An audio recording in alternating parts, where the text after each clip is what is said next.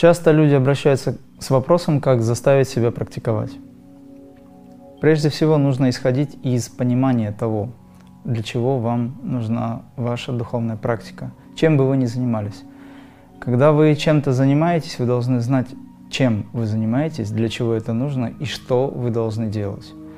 Когда у вас есть какие-то абстрактные идеи, к которым вы хотите прийти, то заставить себя практиковать будет очень сложно, потому что у вас нет четкой, конкретно ясной программы или стройной системы садханы.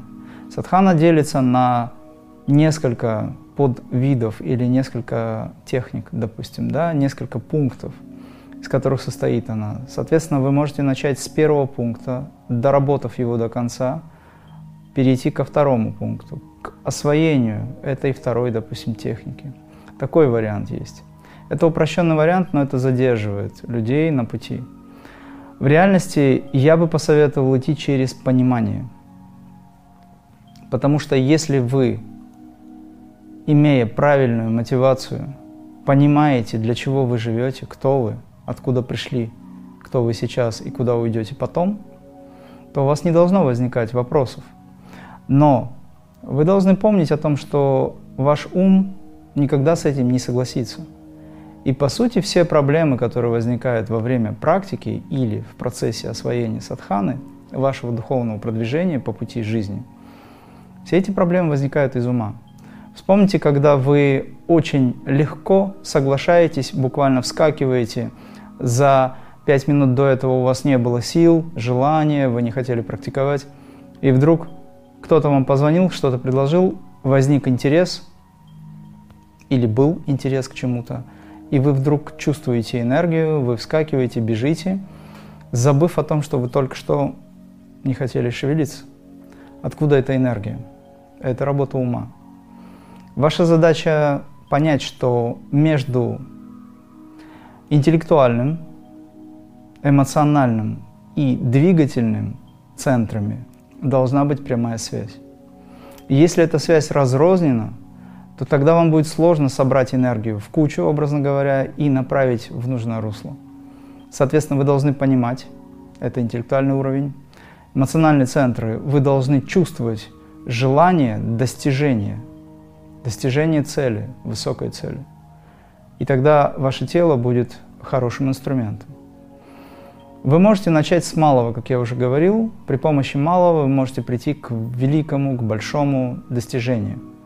Но если вам требуется, допустим, часовая программа, а у вас, как вы считаете, нет сил, то помните о том, что это работа ума. Силы есть всегда. С точки зрения крия, йоги высокого пути, мы воспринимаем наше тело как сгусток энергии, поэтому энергия есть всегда.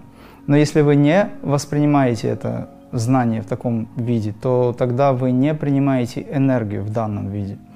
То есть, когда у человека возникает слабость, это говорит о том, что его нервные окончания, его мозг, его центры, они устали из-за напрасного, буквально пустого умствования или траты силы.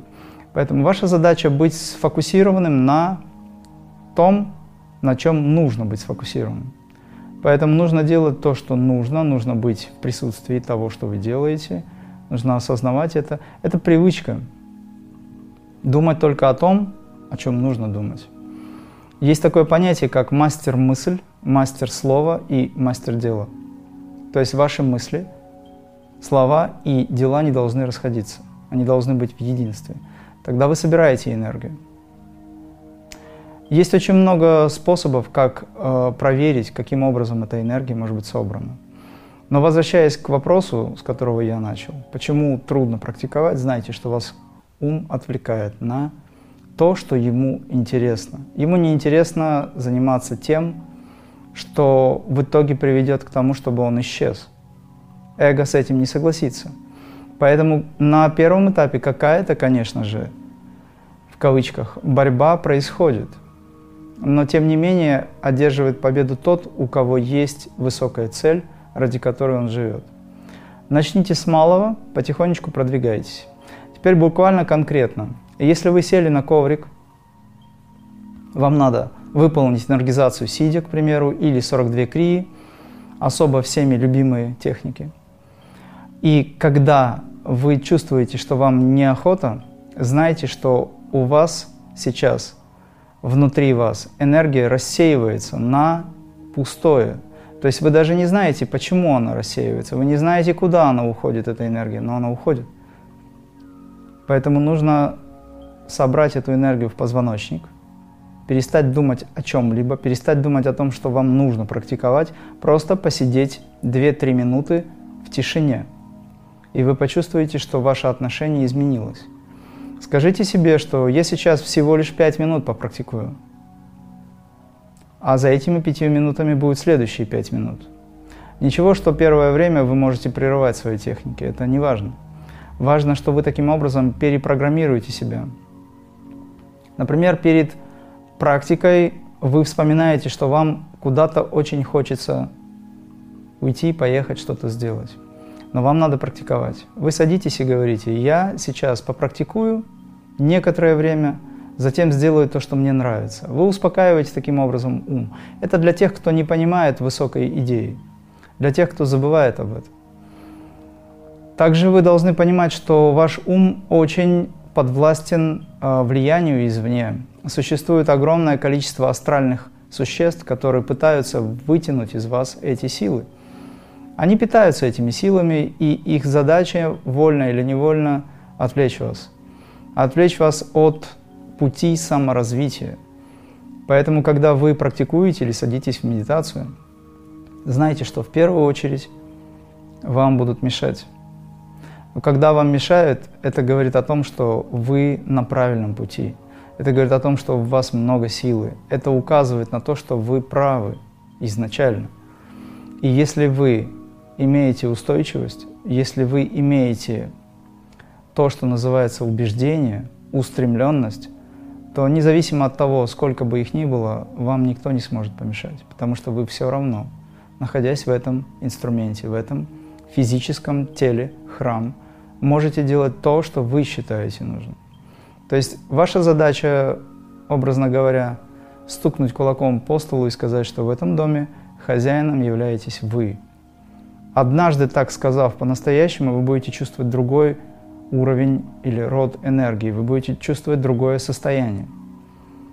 Идите через понимание, идите через очень важный аспект, что жизнь очень коротка и куда вы уйдете потом, кто вы сейчас, добились ли вы чего-то сейчас. В религиях есть такое понимание, как э, пометование о смерти. Это напоминает человеку, что жизнь коротка, и он пытается что-то успеть. Поэтому если вы возьмете вот эти вот крайности, образно говоря, да, которые вас заставят, в, конечном итоге заставят что-то делать, вы можете далеко продвинуться. Но я бы предлагал вам идти через вдохновение, через просто человеческое желание быть лучше, быть сильнее, сверхспособности, все что угодно, все, что вас мотивирует, вы можете применить сейчас и начать делать то, что фактически является самым важным в этой жизни, это техники самореализации, через которые вы будете настоящим человеком. Людей много, человеков мало, говорят. Поэтому наша задача двигаться к богочеловеческому состоянию. При помощи малого вы постигнете многое. Путешествие в 10 тысяч ли начинается с первого шага. Когда вы практикуете, если вы продвигаетесь по пути, регулярно практикуете, вы, конечно же, собираете достаточно большое количество психической силы. И эта энергия, как правило, она питает ум ваш ум становится сильнее. Некоторые ученики говорят о том, что я медитирую, медитирую, вроде бы успокоил свой ум, но через какое-то время ум становится настолько активным, настолько сильным, либо как бешеная обезьяна, если хотите, этот пример часто приводится, начинает быть проявленным, скачет. Что с этим делать? Вы должны помнить самое главное, что перед тем, как успокоиться, ум становится очень-очень активным. Перед тем, как вы перейдете в другую фазу, в фазу «я господин своего разума», ум становится очень активным, дабы вывести вас из этого состояния. Это процесс не одной практики, одного дня. Это период. Пробуждаются старые самскары, привязанности, они поднимаются на поверхность. Вы, когда практикуете медитацию, обязательно что-то поднимается. Когда вы практикуете медитацию, всегда возникает то, что называется поднятие ила со дна. Это мусор. Это мусор подсознания. Вы можете избавиться от него. Вы должны избавиться от него. Поэтому ваша сила концентрации, независимо от того, активен ваш ум или нет, она должна быть главной. Если вы чувствуете, что ваш ум очень активен, пребывайте в этой активности. Вы не ум, вы дистанцируетесь от ума. Вы не тело и не ум. Вы наблюдатель. Вы спокойно взираете или созерцаете то, как с вами что-то происходит. Если вы не ум, кто вас может напрячь или испугать или отвлечь? Утверждайте в себе этот принцип, это очень важно. Потому что когда приходит сон, длинный сон, который люди называют смертью, очень важно, чтобы вы до этого времени научились понимать, кто вы. Научились чувствовать, что вы не ум, потому что во время смерти или сна, короткий аспект смерти, в течение 8 часов, допустим, ум исчезает, личность, индивидуальность исчезают. Поэтому, что бы ни происходило с вашим умом, это всего лишь инструмент, это всего лишь пластинка, которая громко играет, либо что-то с ней происходит, либо не играет, неважно. Вы просто свидетель, который наблюдает за этим процессом. И задача переключить свое внимание на самого себя, на того, кто наблюдает. Тогда никто не сможет вам помешать.